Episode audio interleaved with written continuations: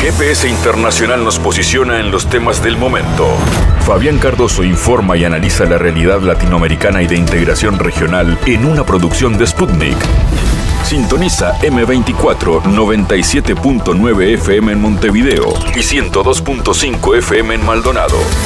También puedes escuchar GPS Internacional por mundo.sputniknews.com y m24.com.uy.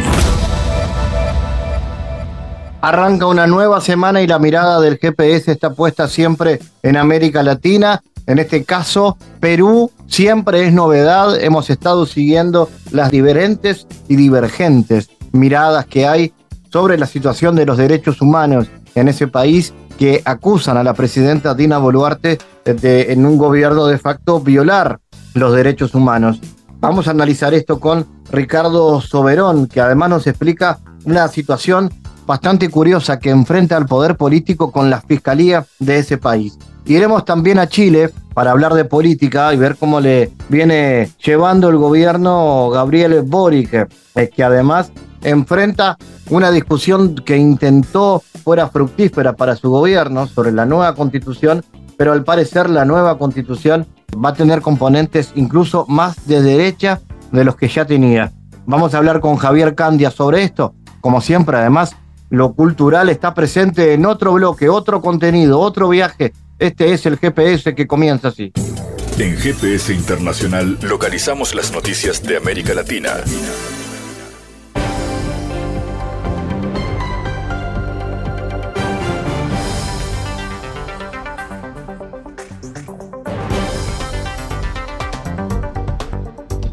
Momento de noticias, dos quintas partes de la población de Estados Unidos temen dejar su casa durante la noche, revela una encuesta sobre el miedo a la seguridad personal realizada por Gallup.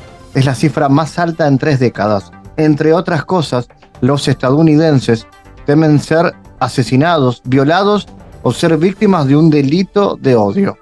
La encuesta realizada por Gallup revela que el temor de caminar solo por la noche en un radio de un kilómetro y medio de su casa es mucho mayor entre las mujeres que entre los hombres. El porcentaje también varía entre los encuestados de distintos niveles de ingresos. El miedo a la delincuencia es más alto entre los adultos con ingresos inferiores a 40 mil dólares al año que entre los que ganan entre 40 y 99 mil o 100 mil dólares o más. Al mismo tiempo, los residentes en ciudades temen más que los que viven en las afueras o en zonas rurales. Este indicador del temor a la delincuencia alcanzó el nivel por última vez en 1993, cuando durante una de las peores olas de delincuencia de la historia de Estados Unidos, el 43% dijo que tendría miedo. La encuesta también contuvo preguntas de qué frecuencia a la población les preocupa sufrir diversos delitos específicos. La mayor preocupación es ser víctima de un robo de identidad y tener su automóvil robado o entrado, entre otros, el 30% tiene miedo de ser víctimas de un delito de odio, el 28% teme de ser asesinado y el 27% de ser agredido sexualmente. Rusia invita a todos los países a sumarse al compromiso de no ser los primeros en emplazar armas en el espacio ultraterrestre, declaró el canciller Sergei Ryakov. Invitamos a todos los países, a todos los miembros de la comunidad internacional, a sumarse al compromiso de no ser primeros en colocar armas en el espacio, indicó Ryakov, respondiendo a la pregunta de si Moscú prevé estudiar la posibilidad de concretar el acuerdo correspondiente con Corea del Norte. El vicecanciller indicó que Moscú está satisfecho de que más de 30 países hayan apoyado esta iniciativa y espera que aumente el número de participantes. Nuestra iniciativa consiste en garantizar que no haya armas de ataque en el espacio. Esto es también el objetivo del proyecto ruso-chino del Tratado sobre la Prevención de la Carrera Armamentista en el Espacio Ultraterrestre que seguimos promoviendo a pesar de la resistencia de Estados Unidos. El primer ministro de China, Li Qiang, denunció la creciente tendencia a la fragmentación de la economía mundial al intervenir este martes en la primera edición de la CSCC, Exposición Internacional de la Cadena de Suministros, que se celebra en Pekín. Li dijo que las tendencias de panseguridad y panpolitización entorpecen la cooperación al nivel de las cadenas de suministro y producción globales. La economía mundial afronta el riesgo de fragmentación.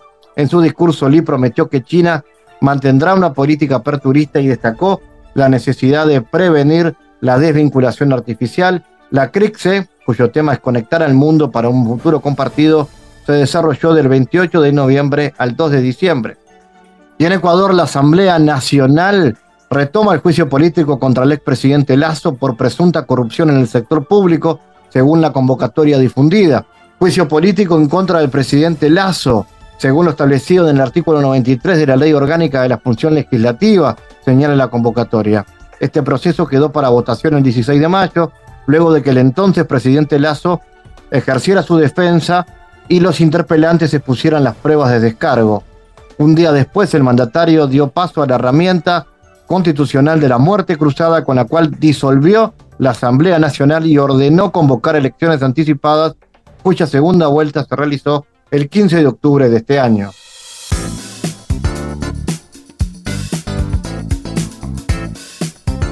Del Perú que nos siguen a través de las plataformas sociales y medios de comunicación y a ustedes por esta cálida acogida a mi país que el próximo año será anfitrión de la PEC 2024.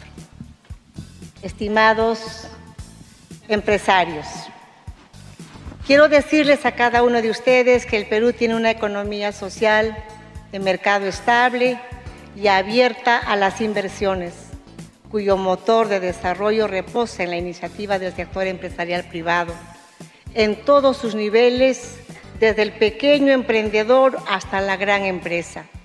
Reconocemos al sector privado como la principal fuente de creación e innovación constante en la dinámica región del Asia-Pacífico. APEC es un espacio único en el que participan economías de diferentes niveles de desarrollo, brindando una interesante discusión desde distintas perspectivas e intercambio, mejores prácticas en torno a la integración económica, el fortalecimiento de los lazos comerciales, el desarrollo sostenible y el empoderamiento de los actores más vulnerables y con mayor potencial económico, como las MIPIMES, las mujeres y los jóvenes. Es en lo que también estamos trabajando facilitando la participación de los grupos con potencial económico y fortaleciendo la resiliencia de las cadenas de suministro que se han visto seriamente afectadas por las disrupciones de los últimos años que han puesto en riesgo mayor a los más vulnerables.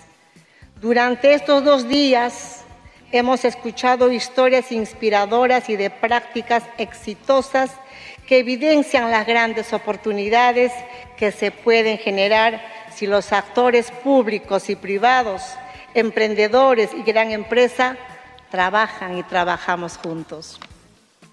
Durante la presidencia APEC Perú 2024, nuestra economía será pionera para la digitalización del procedimiento de preingreso de los usuarios de la tarjeta de viaje de negocios ABTC con el fin de agilizar aún más la entrada al Perú de los empresarios y evaluar si el procedimiento puede ser replicado posteriormente en las otras economías APEC.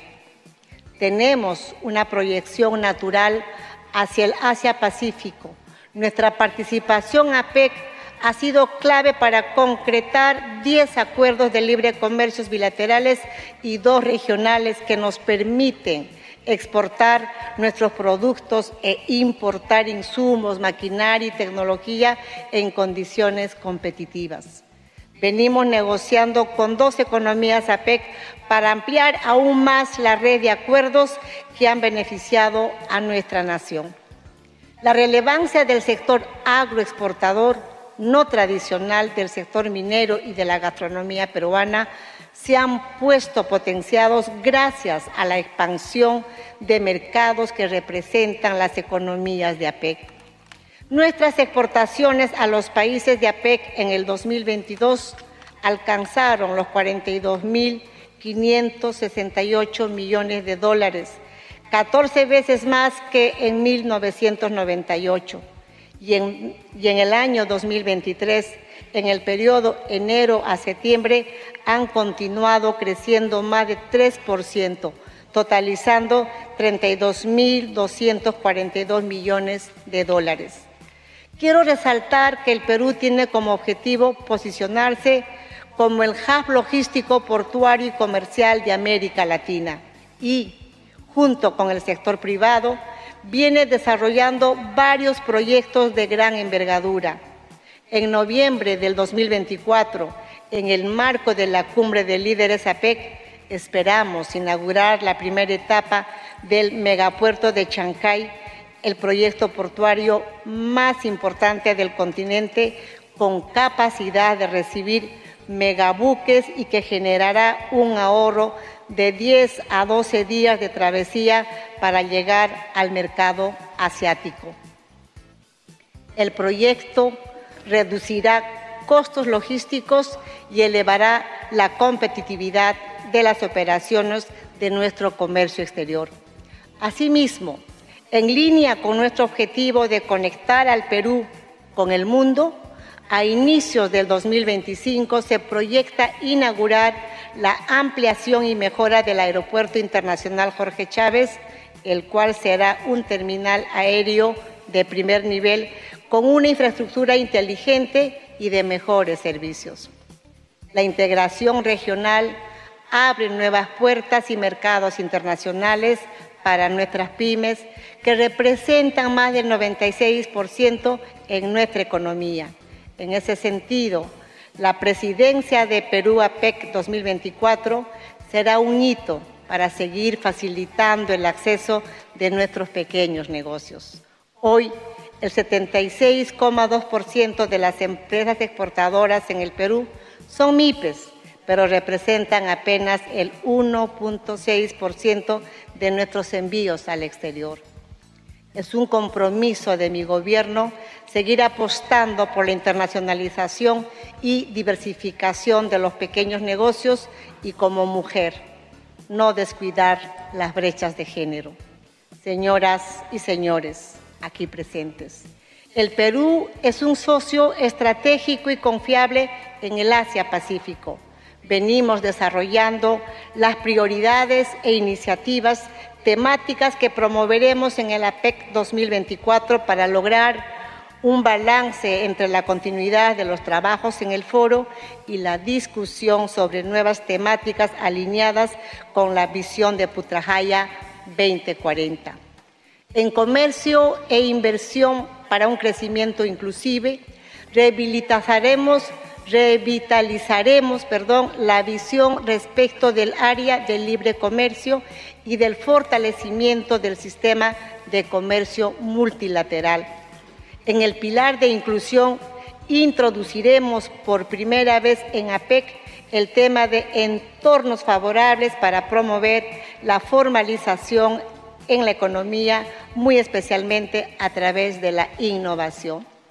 Finalmente, en desarrollo sostenible profundizaremos los trabajos de seguridad alimentaria para establecer principios en la lucha contra la pérdida y desperdicio de alimentos, así como en el aprovechamiento de fuentes de energías limpias y renovables de cara a lograr una actividad económica con menos emisiones de carbono. Bueno, nos interesa hablar de Perú en estas horas, que viene siendo noticia por temas locales, pero también por lo regional. Los países del Foro de Cooperación Económica Asia-Pacífico deben hacer frente a la politización de las cuestiones comerciales y económicas, ha dicho el presidente Xi Jinping. El líder chino destacó que la transparencia lleva a la prosperidad, mientras el carácter cerrado al declive.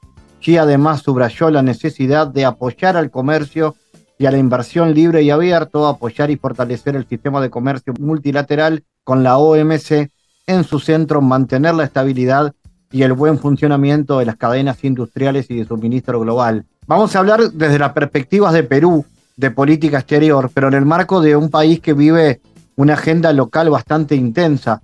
Estamos en línea con Ricardo Soberón. Ricardo, quiero preguntarte cuáles son los grandes desafíos de Perú en materia de política exterior, pero que me lo enmarques en la realidad local que se está viviendo en estas horas, que es bastante intensa, ¿no? ¿Cómo se puede hablar de salir hacia afuera en un país en permanente convulsión.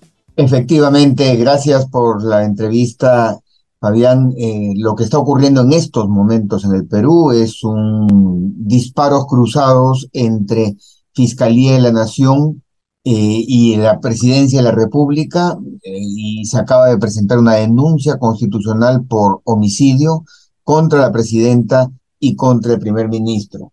E, e, este hecho no hace sino revelar cuál es la situación actual del Estado peruano, representado por el gobierno de la señora Boluarte en el contexto internacional. Es una situación de estar completamente arrinconado, a la defensiva, sin capacidad de maniobra, sujeto más bien a eh, la lógica de apagar incendios, este proceso de cuatro o cinco viajes realizados por la presidenta, si uno evalúa el conjunto de los viajes más allá de las fotografías de rigor, no ha tenido ningún impacto favorable. El gobierno atraviesa una desaprobación muy grande, superior a los 85%.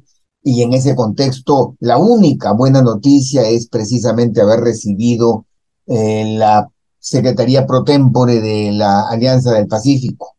Y es en ese contexto muy estrecho que podemos analizar la capacidad de maniobra de este gobierno. En este sentido, eh, esta situación vinculada a PEC, eh, ¿de qué manera lo recibe y lo trata Perú?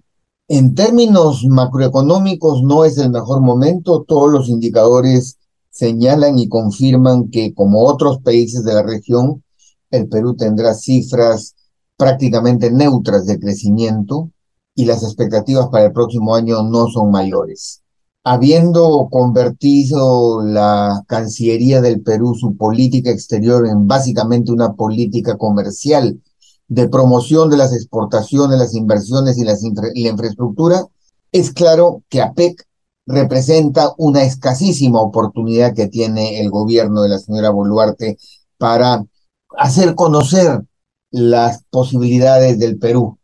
Pero esa intención, esa buena intención no se ve acompañada por el escenario doméstico, un escenario que está penetrado por el conflicto, la inestabilidad, la vulnerabilidad de los actores políticos que representan señales económicas muy, muy difíciles, que no dan confianza al sector minero, al sector eh, manufacturero, al sector comercial en general.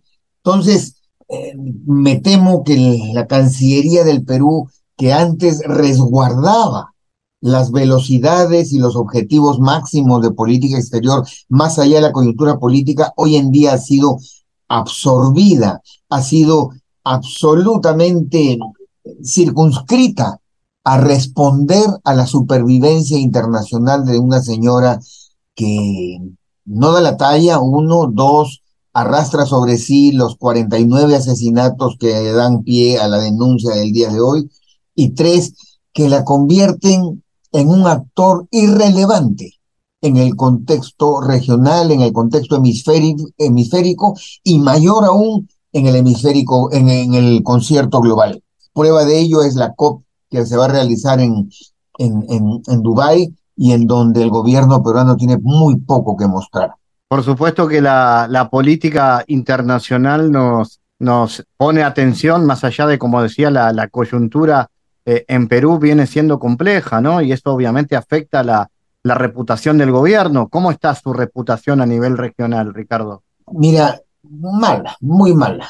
Cerrada cualquier tipo de interlocución con Colombia, con México, con Venezuela, Cuba y Bolivia, por supuesto, muy distante con la Argentina y, quedándose solamente con algo de formalidad en la relación bilateral con el Brasil post cumbre amazónica y con Chile también por una cuestión de buena vecindad, pero el presidente Boric suspendió en Washington la reunión con la presidenta Boluarte. Así es que, eh, eh, como representante máxima del Estado, la señora Boluarte está aislada, aislada doméstica mm, y en, y en el entorno externo. Entonces, no tiene capacidad de movimiento. Por primera vez en muchos años observo una Cancillería peruana atada de manos, tan atada de manos está que el nuevo canciller, el señor González Olachea, no solamente no es funcionario de carrera, sino que es un actor político que ha tenido representación en organismos internacionales y que está lejos de representar lo mejor de la diplomacia de Torre Tagle en, en el concierto regional. Toda esta situación empeora, Fabián, si tomamos en consideración la fuerte voluntad del Congreso de la República de seguir promoviendo proyectos de ley que apuntan a retirarse del sistema interamericano de derechos humanos. Esa situación demuestra a la clara la poca sintonía que tiene la representación política en el Perú con eh, lo que significa un multilateralismo sano, saludable, potente, que es el que debe regir las relaciones eh, hemisféricas. Lamentablemente estamos muy lejos de eso, Fabián. ¿Y qué papel ocupa Perú en un mundo cada vez más polarizado entre Estados Unidos y China? ¿Se mete en esa discusión? Mira, en un escenario globalizado en donde América Latina tiene un rol periférico, hay que ser muy sinceros en esto, la trilogía López Obrador, Lula y Milei no garantiza ninguna posibilidad de concertar voluntades, sino todo lo contrario. En un concierto así, eh, el rol del Perú es aún más periférico. Eh, más allá de temas puntuales, como son las iniciativas de Estados Unidos para no perder paso a la presencia de China en esta parte del hemisferio, el Perú no tiene más que decir.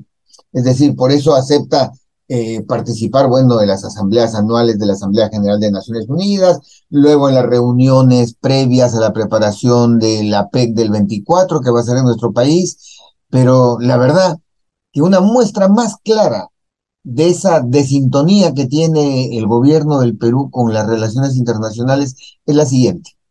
En, en la reciente cumbre en Washington se toma la foto con Xi Jinping, China Popular es el mayor socio comercial del Perú y sin embargo nosotros vamos a liderar la reunión de la Cumbre del Pacífico, 21 economías en donde Estados Unidos pretende eh, presentar la pelea frente a la cada vez mayor presencia económica y comercial y financiera china en esta región. Entonces, tengo la impresión de que el Perú está a dos aguas a dos aguas en, en, una contienda donde no es sino un escenario secundario. Y en ese contexto, tomando en consideración que la señora Boluarte lo único que quiere es sobrevivir hasta el 2026, está dispuesta a cualquier cosa para engañar, porque ha engañado cuando ha dicho en Washington que las cosas están calmadas en el Perú. Eso está muy lejos de ser la verdad, ¿no? La situación de desconfianza es generalizada, por lo tanto, eh, es momento que la comunidad internacional asuma y entienda la fragilidad, la falta de contenido que tiene la propuesta del gobierno de la señora Boluarte para fortalecer la democracia. Invocamos desde aquí al sistema interamericano, a Naciones Unidas, para que tomen debida cuenta de los sucesivos incumplimientos que viene teniendo el, gobierno de la señora Boluarte en relación a la democracia y los derechos humanos. Pensando en lo que pueda ser un, un clima electoral rumbo a las elecciones del 2026, ¿no? ¿Qué escenario te imaginas, eh, Ricardo? Por el momento eso es larguísimo plazo, Fabián. Eh, se pensó por un momento que el haberse acallado la protesta y la convulsión y la conflictividad era en sí mismo un triunfo para el gobierno de Boluarte y del señor Otárola, está demostrándose que es una falsedad. Lo que está viendo es un contubernio entre un Congreso que tiene 95% de desaprobación y un gobierno en el Ejecutivo con 85% de desaprobación. En el medio, una sociedad desconfiada, en severa crisis económica, una clase política incapaz de resolver esta situación generada, una comunidad internacional en retroceso en esas consideraciones el Perú está en, calidad de sálvese quien pueda. Entonces no hay ninguna propuesta clara para poder tener una hoja de ruta de retorno a la comunidad internacional, ni mucho menos. Eh, el canciller González Olachea ha pertrechado en esta diplomacia comercial que te menciono, atendiendo conferencias eh, ferias y, aspectos de orden económico que son muy importantes sin duda, pero que no hacen la política exterior de un país. Y en eso eh, la diplomacia tradicional del, del cuerpo diplomático del Perú se encuentra, yo creo, muy a la defensiva, sin capacidad de movimiento y nada más esperando flotar, flotar para que pase el tiempo y se puedan acallar las dudas tanto a nivel doméstico entre la opinión pública peruana como a nivel externo en la comunidad internacional, cosa que dudo que suceda con los acontecimientos que están ocurriendo. Por supuesto que atentos a los acontecimientos, Ricardo Soberón, gracias por estar en GPS. Muchas gracias a ti y siempre eh, a la orden. Analizamos los temas en GPS Internacional.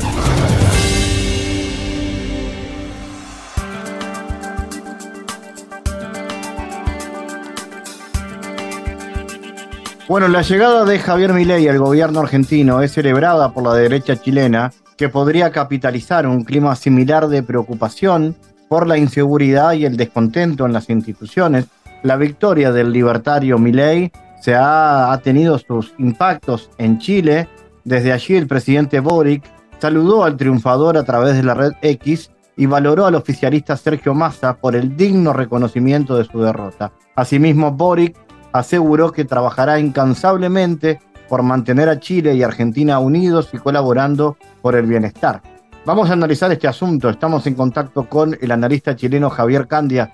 Javier, ¿cómo analizas el impacto de este resultado en la política interna de Chile? ¿Podrá la derecha chilena capitalizar este resultado en Argentina? Hola Fabián, gusto en saludarte. Lo primero que hay que decir para contextualizar un poco es que Javier Milei comenzó a visitar eh, nuestro país el año pasado, participó en algunos foros, en particular organizados por personajes bastante que podríamos calificar fundamentalistas del Partido Republicano, que coinciden en una lógica ultra neoliberal con eh, Javier Milei. Hay que decir que si vamos al fondo de su programa, lo que plantea Milei para Argentina, salvo por temas más o menos que podríamos decir pintorescos como su planteamiento de eliminar el Banco Central, en general es el mismo programa que implementó la dictadura de Pinochet, eh, el programa de los Chicago Boys, pero la diferencia es que intentará implementarlo en democracia. Y vamos a ver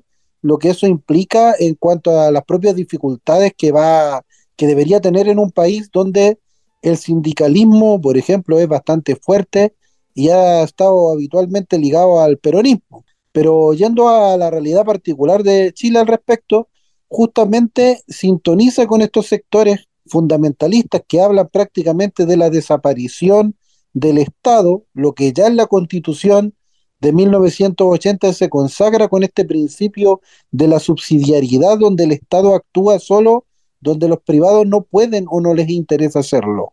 Entonces, eh, estos sectores esperan ansiosos por un éxito en la política de Milley para compararlo luego con el programa que ellos plantean para Chile. Pero un fenómeno que es interesante, diría yo, es que al igual como Macri y Bullrich terminaron eh, cediendo y siendo subsumidos en la práctica por eh, Javier Milei, en el caso de Chile ya la derecha, comillas, tradicional, lo fue en la elección anterior cuando en segunda vuelta, sin ningún problema, incluso los autodenominados liberales en temas valóricos que no compartían con José Antonio Caz sus propuestas, por ejemplo, antiaborto o más conservadoras en lo moral, terminaron sin ningún problema votando por él. Sebastián Piñera, que en su primer gobierno habló de los cómplices pasivos con la dictadura, que son gente de su sector, Luego no ha tenido problema en acercarse y en votar por José Antonio Caz y hoy fue uno de los firmantes hace un par de semanas de una carta de apoyo a mi ley. Entonces, una derecha que en algún momento intentó construir una imagen de distancia con el pinochetismo, que hoy sin asco se reagrupa hacia esos sectores y que por lo tanto está dispuesta a asumir o un éxito o un fracaso de mi ley como algo vinculado a Chile. Ahora, ¿qué efecto va a tener?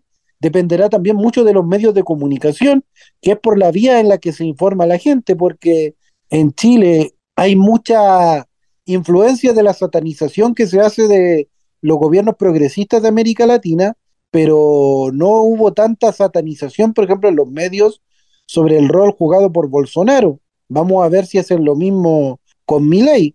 Uno podría decir que quizás para algunos sectores de izquierda que Milei tenga un fracaso estrepitoso en su primer año de gobierno podría favorecer el hecho de ligar esto con las mismas políticas de José Antonio Caz. Lo que sí está claro, más allá de las conjeturas que uno puede hacer, Fabián, es que evidentemente la política argentina influirá en Chile porque además tenemos eh, miles de kilómetros de frontera compartida.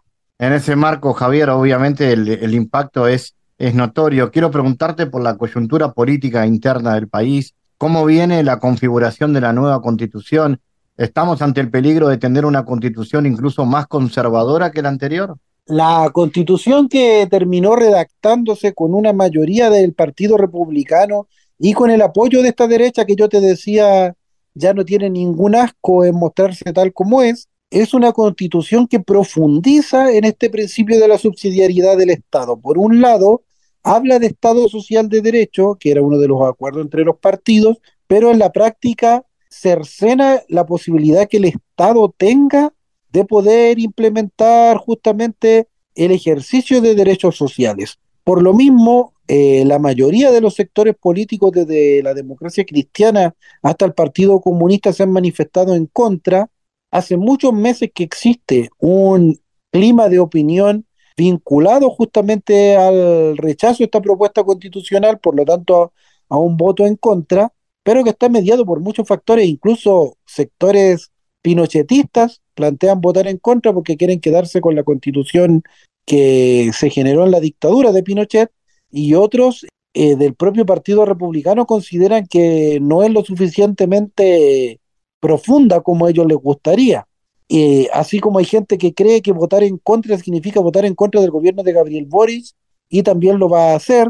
Claramente aquí eh, mediarán factores como el hastío con el, un segundo proceso fracasado, el hecho de la obligación de tener que ir a votar, que muchas veces genera eh, molestia en muchos sectores más individualistas de la población que por lo tanto probablemente terminen votando en contra simplemente por de molestia y también los sectores más conscientes que rechazan ese riesgo que tú avisorabas, que de tener una constitución más conservadora que la del propio Pinochet. En, eh, de hecho, desde la derecha y algunos analistas más vinculados a la antigua concertación se plantea que en el fondo la izquierda pierde en todos los escenarios porque de rechazarse la propuesta constitucional que se hace hoy, quedaría la misma constitución de Pinochet que muchos sectores han luchado por terminar hace ya más de 40 años.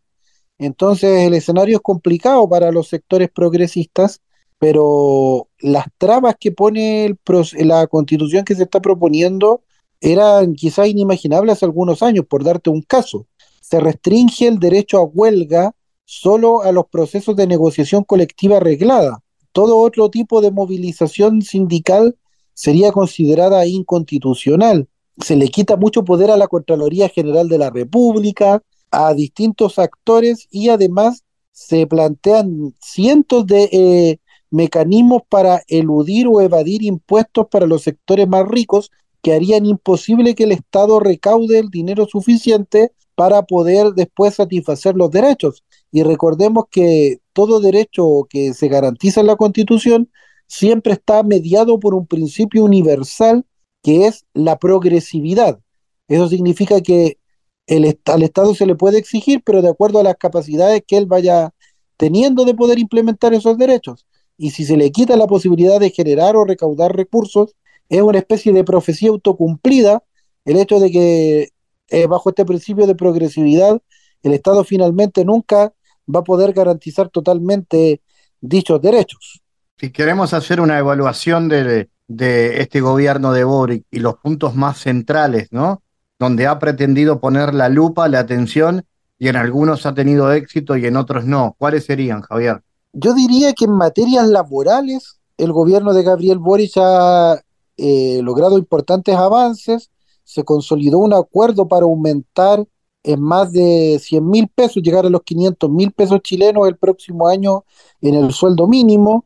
El avance progresivo, además en la implementación de las 40 horas de trabajo, eh, así como el, en el sistema de salud se instaló el copago cero, eso significa para quienes eh, nos escuchan desde otras latitudes, que las personas que están en FONASA no pagan por las prestaciones que reciben, ni siquiera un delta pequeño como ocurría en la actualidad, podríamos decir que ahí están los principales avances del gobierno. Sus principales dificultades han estado en no lograr, ya sea por el fracaso del proceso constituyente anterior o por la inexistencia de una mayoría parlamentaria, avanzar en reformas estructurales como por ejemplo el cambio al actual sistema de capitalización individual de pensiones y por supuesto eh, la otra, el otro gran problema es la dificultad del gobierno de poder construir agenda propia. Siempre está mediado por lo que se levanta desde los grandes medios de comunicación que pertenecen a los sectores opositores y al gran empresariado que defiende sus intereses. Entonces el gobierno permanentemente está en la situación de responder más que de proponer. Y esto, eh, además, por la minoría en el Congreso, le obliga a llegar a concesiones en algunas materias que no necesariamente eran parte de su programa o que son del gusto de sus partidarios. Y por supuesto, el tema que más han instalado los medios de comunicación, que esto podríamos decir que es un libreto universal, ya decía Benjamin Franklin que en un momento las personas están dispuestas a sacrificar sus cuotas de libertad por seguridad, es el tema de la violencia. Los medios de comunicación, los informativos de la TV gastan media hora, 40 minutos en, contar hechos policiales. Yo me pregunto si hicieran lo mismo quizás en los medios en Nueva York o en otros lugares tendrían que gastar dos horas para describir todos los hechos policiales que se dan y eh, se genera una sensación de inseguridad que además está eh, basada en la importación de delitos que antes en Chile no se daban, como los secuestros extorsivos, y que además se asocian por la población y por los medios fundamentalmente a la migración colombo-venezolana, fomentando el rechazo de la población a los migrantes. Entonces, este sentido común que se construye, el gobierno no ha tenido ni las herramientas ni la capacidad de poder enfrentarlo y ha terminado haciendo lo que puede más que lo que quiere. Javier, y finalmente, en materia de política exterior, ¿qué perspectivas y cómo visualizas la significación estratégica del litio, tanto en la promoción internacional del desarrollo sostenible que lo ha instalado eh, el gobierno chileno? Ese sí que es un muy interesante tema, Fabián. Se ha discutido harto acá en Chile, en particular en la región de Antofagasta, desde donde conversamos, que es eh, el lugar del país y por lo tanto del mundo que tiene las mayores reservas de litio. La idea del gobierno es justamente, y está trabajándolo con Codelco, la principal cuprífera estatal del planeta, de crear una empresa nacional del litio, una empresa donde el Estado sea predominante y eh, por un lado se plantea la necesidad de que esto sea eh, en materia de desarrollo sostenible, pero por otro lado, desde incluso algunos sectores de la empresa estatal de Codelco se habla de que Chile sea el mayor productor mundial de litio, lo que entraría un poco en contradicción con la idea de la sostenibilidad, porque más que la cantidad de litio, quizás lo importante para el país vendría a ser la posibilidad de tomar las decisiones respecto de lo que se hace con su litio y al mismo tiempo la posibilidad de generar un, eh, un desarrollo sostenible y que implique además mayor elaboración, que Chile no solo sea quien vende el litio y todo lo el, resto de, mineral que se genera en, esa producción, sino que también lo elabore, como lo han intentado en sus diseños estratégicos eh, Bolivia y Argentina. Y en esto juega un rol importante y ya y fue parte de la gira del presidente Gabriel Boric a China la decisión de el gigante asiático de generar una empresa refinadora de litio en el puerto de Mejillones, muy cercano a Antofagasta, y con la voluntad de que dicho proyecto eh, en cuanto a sus eh, diseños estratégicos y sus determinaciones esté a cargo del propio Estado chileno. Así que sin duda que este es un tema de debate de desarrollo país pero en esto la derecha y algunos sectores neoliberales que hacen parte del gobierno han puesto bastantes trabas instalando de que Codelco lo que sabe hacer es vender cobre, que el litio hay que dejarlo al mundo privado que lleva años haciéndolo y que supuestamente lo sabe hacer. Hay que recordar que SQM, la principal productora de litio, es una empresa que fue privatizada durante la dictadura, su nombre original es Soquimich, y que fue prácticamente regalada a un yerno del dictador Augusto Pinochet. Entonces la inversión que SQM o otros han hecho en el desarrollo del litio es bastante baja porque ya venía desde el Estado ese proceso realizándose. Desde Chile, Javier Candia, gracias por estar en GPS. Un abrazo, Fabián. En GPS Internacional navegamos por la sociedad y la cultura.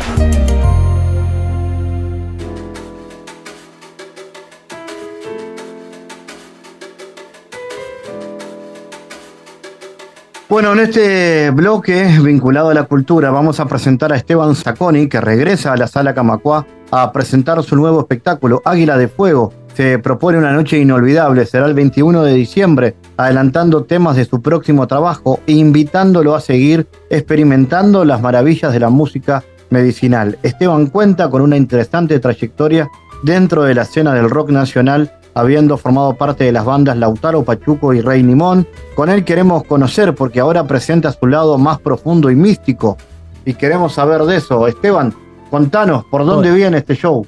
Hola, hola. Bueno, muchas gracias Fabián por la oportunidad. Es un show de música medicina, le estamos llamando a este estilo, que es un, un movimiento que lentamente está surgiendo a nivel mundial, ¿viste? La música medicina yo la empecé a conocer y, sin saber yo estaba haciendo esa música. Es eh, música que desde que nace, desde el momento que empezamos a componerla, a recibir así la inspiración, digamos, estamos pensando en que sea medicinal, que sea para eh, acompañar a, gente, a, las personas en sus procesos de sanación. Y, en eso estamos eh, cuidando la letra, cuidando la música, cuidando los climas de la canción, viste, que sea música para escuchar tanto de mañana como de noche durante todo el día, si se quiere. En el momento que necesitas la música medicina, que sea una herramienta ahí de, de, acompañamiento, eso para sostener ahí los procesos, sostener la confianza, así personas que están atravesando problemas, algún duelo, viste, alguna separación, gente con adicciones que se refugian en la música medicina como compañera ahí de, de como cable a tierra, digamos. Y en eso estamos, con esa responsabilidad, vamos a la hora de componer.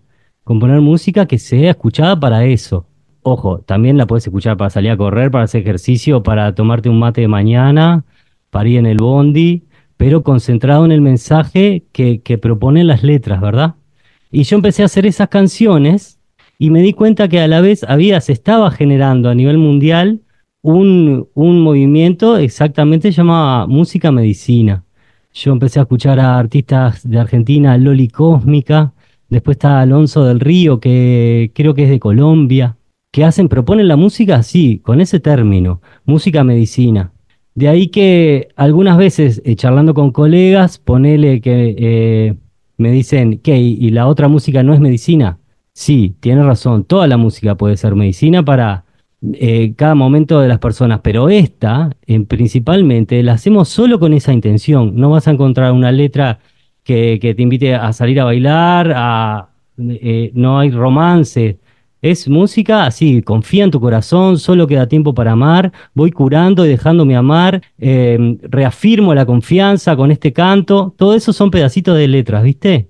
Y bueno, y de a poquito y a pasos agigantados, como me gusta decir también, se, eh, tenía un disco para grabar ya con esas canciones. Entonces, eh, a fines del 2019, eh, me reúno con Mauricio, Mauricio Piñero, que es mi socio musical, que vive en Balizas. Él hace cine, audio, videos y, y filma cosas para cine. Entonces me encantó, me encantó que él fuera el que me ayudara en la banda sonora de estas canciones. Y bueno, de ahí grabamos Medicina. Ya va a ser cuatro años de este, este primer eh, puntapié inicial, grabar el disco que se llama Medicina justamente. Disco que fue bien recibido ahí en los círculos, eh, se empezaron a compartir las canciones, ¿viste? En los retiros, eh, boca a boca, yo hice unos cuantos para vender y se fueron vendiendo. Entonces me di cuenta que la responsabilidad era doble, porque ahora tenía que seguir acompañando a esa gente que estaba confiando en lo que yo le venía diciendo. Y bueno, ahora ya tengo casi el segundo disco pronto y con esa alegría y celebrando estos cuatro años de este disco Medicina, es que derivan Águila de Fuego, que es la nueva canción y como es el, eh, lo nuevo, mostrando para qué lado viene este segundo disco, que para el 2024, si Dios quiere, eh, ya estará pronto. Hablabas mucho de las letras, que obviamente tienen mucho mensaje, pero la música, esa música para sanar, ¿a qué suena, digamos? ¿Qué tipo de, de melodías suenan? Y yo cuando, cuando fui con este concepto a grabarlo, eh, yo me imaginaba que fuera música para poder escuchar de mañana, ¿viste? De mañana. Ese fue el concepto que le fui diciendo a cada uno de los músicos, cada una de las músicas que fueron entrando a grabar, de invitadas y, invitados, les decía eso, que sea música para escuchar de mañana. Ese era el concepto acústica, eh, bien relajada y ambiental. A veces sube un poco el, ritmo, hay algún candombe, algún reggae, pero sin subir demasiado los decibeles. Eso es en el disco. Después en vivo ya la cosa es distinta, porque ya eh, al agarrar la, sangre, el corazón, ponerle los cuerpos a los músicos, como que se pone un poco más energético la cosa. Entonces estamos invitando a eso, a este concierto va a ser un poquito más, digamos, rockero, si se, si se puede decir de alguna manera, como levantando un poquito el, ritmo, pero sin dejar de, de ser las letras eh, ese mensaje. Claro, y se puede sanar igual a pesar que suene un poco más fuerte, digamos. Claro, invitar a bailar, a cantarlo con el corazón. Bien, a viva voz. Excelente. Bueno, contame entonces cómo va a ser este concierto, cómo va a ser este show. Eh, vamos a, elegimos esa fecha como para cerrar el año y abrir una, una nueva, es el día del equinoccio, el día que empieza el verano, 21 de diciembre. Me gustó que cayera jueves, porque si ya lo hacía el viernes, ya era muy cerca de la Navidad, viste, ya la gente ya se desconecta de, de todo lo que puede hacer artístico para dedicarle solamente a lo familiar, que está buenísimo también. Pero me encantó hacer la fecha, 21 de diciembre, y vamos a hacer un, eh, un show que va a estar ligado de alguna manera con el anterior que hicimos, que fue bien acústico y con muchos climas, eh, algunos tintes chamánicos también en el sonido, con sonajas y, y tambor pero también le vamos a dar esa vueltita de tuerca que, estamos trabajando ahora, que ponerle la batería, ponerle el bajo, ponerle una formación más, por eso yo te decía, casi rockera a estas canciones. Entonces ya le, ponemos un poquito más de la, le subimos la perilla de la emoción a las canciones, a esas canciones que ya vienen sonando y, cantando ahí los y las amigas, ahí para sacarlas con, con, toda con más ritmo, ¿verdad? Ahí tenemos a José Bonica en la batería y Franco Di Gregorio en la percusión. Eh, está Juan Pablo Vuela en el bajo, Carlos Vuela, el Tato en la guitarra, que fue que grabó todas las guitarras del disco Medicina. Y después tengo las voces, la suerte de contar con las voces de Elía Gastelumendi y Martina Bernaza, que son dos grandes referentes también de la música medicina acá en Uruguay, porque mientras tanto, acá en Uruguay hay, se está levantando también muchas, muchos colegas están yendo para ese lado, porque como que hay una, también una necesidad. Si bien hay mucha música que apunta a la pista de baile y, y, al descontrol, bueno, al, otro, día estamos nosotros ahí para sostener esa mañana y volver con el mensaje de, confianza y de sanación y de respeto y humildad que, estoy convencido que, que, funciona. Por eso que lo estoy presentando y vuelvo a presentarlo como para celebrar estos cuatro años que hemos venido caminando con este disco anterior, Medicina, que, que tanta alegría y a tantos lugares me, han llevado. Estoy muy agradecido. Bueno, Esteban, danos detalles entonces de cómo puede hacer la gente para tener la entrada, para estar ahí el 21. Buenísimo. Ahí en mis redes sociales, si buscan Esteban Saconi Medicina, ese es el Instagram y el Facebook también. Y ahí están los links. Yo ahora voy a, colgarlo, en, lo último voy a postear lo que sea lo último, usted, el link de las entradas que están por Red Tickets. Cuando encuentren el link de Red Tickets, ahí entran y, ahora es así, es la vida moderna, como dice un amigo. Sacás la entrada con el teléfono, pones el link ahí, te lo, te lo cobra ahí mismo. Creo, quedan algunas bonificadas hasta el primero de diciembre y después va a haber entradas en, la puerta también, pero eh, se van a ir todas, estoy seguro que se van a ir todas por, por el teléfono, por Red Tickets. Y después van con el ticket que mismo se descargan cuando la compran, ¿verdad? Ahí mm, esos son los detalles para sacar las entradas. Va a ser el jueves 21 de diciembre a las 21 horas. y muy contentos de estar llevando esta música, viste, la música medicina, después de haber de toda una vida tocando, haber logrado el compromiso de encontrar esto, eh, este camino, viste. Entonces estoy muy contento de presentar un, producto que sé que hace bien, que a, mí me hace bien. Entonces por eso los resultados ya están garantidos. Esteban Saconi, gracias por haber estado en GPS y presentarnos esta música medicina. Gracias, Fabián. Gracias a vos. También están en Spotify y en YouTube, si quieren escucharlas para ir aprendiéndoselas. Te mando un abrazo grande, gracias por la oportunidad. Gracias a Andrea también, que fue el nexo para conectarnos. Y bueno, te esperamos ahí también. El mundo en GPS Internacional.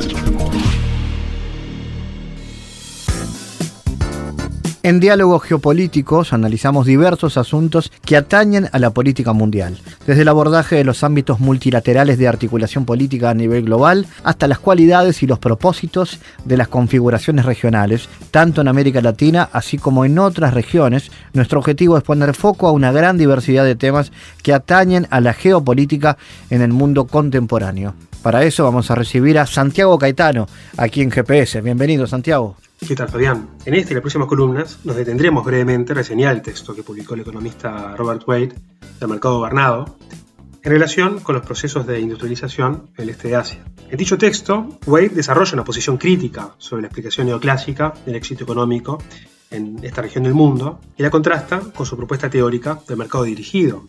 En tal sentido, propone el debate en torno al papel económico del Estado en relación al desarrollo y plantea un carácter proactivo del mismo en términos de formación de capitales. En este sentido, desarrollaremos aquí algunos de los argumentos neoclásicos sobre el proceso de industrialización en estos países, los efectos de plantear las observaciones que realiza el autor, así como también su propuesta explicativa sobre este fenómeno. La visión neoclásica plantea que el motor del desarrollo no es la formación de capitales, sino la eficiente asignación de recursos. Según nuestra perspectiva, una correcta política económica para el desarrollo sería la articulación de un régimen comercial orientado hacia el exterior y caracterizado por casi nulas restricciones a las importaciones, así como el otorgamiento de incentivos uniformes para las diferentes actividades de producción. El autor, en este caso, hace mención al pesimismo de los economistas de esta tendencia sobre las acciones gubernamentales en el mercado, en tanto las considera distorsivas y causantes de las existentes imperfecciones del mismo.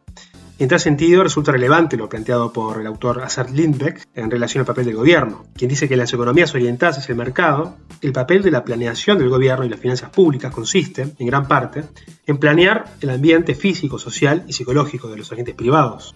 Bueno, el autor observa posturas divergentes de algunos economistas en relación a la versión idealizada de la Ford de libre comercio. En este caso, eh, subraya lo planteado por Krugman, quien dice que el nuevo pensamiento acerca del comercio pone en claro una cosa, no nos sirve ya el modelo teórico idealizado en el que se basa el argumento clásico a favor del libre comercio. Y en el concerniente a la política industrial, Wade asevera que es difícil utilizar los principios neoclásicos para justificar una política sectorial, de manera que dirija los recursos a industrias seleccionadas en pos de otorgarles una ventaja competitiva a sus productores. Resulta relevante la constatación de dichas políticas en la rápida transformación industrial de los países del sudeste asiático. Y em, a modo de ejemplo, y en ocasión del análisis y en ocasión del análisis de la composición de las exportaciones de Corea, el autor afirma que, que el mismo puede emplearse para mostrar cómo una economía puede modificar su ventaja comparativa. Bueno, en la próxima semana continuaremos hablando de este asunto. Gracias Santiago por tu aporte a GPS Internacional. Gracias Fabián, hasta la próxima. GPS Internacional, una producción de Sputnik con la producción periodística de Santiago Caetano, siguiendo los temas más importantes de la agenda latinoamericana y con visión global. Esta producción de Sputnik que se despide y que nos invita también a que nos sigan a través de las redes sociales. En Twitter somos GPS Inter y estamos también en Facebook, GPS Internacional. Fabián Cardoso en GPS Internacional junto a los protagonistas analizó la realidad. Una producción de Sputnik por M24, 97.9 FM en Montevideo y 102.5 FM en Maldonado. Que puede volver a escuchar en mundo.sputniknews.com y m24.com.uy.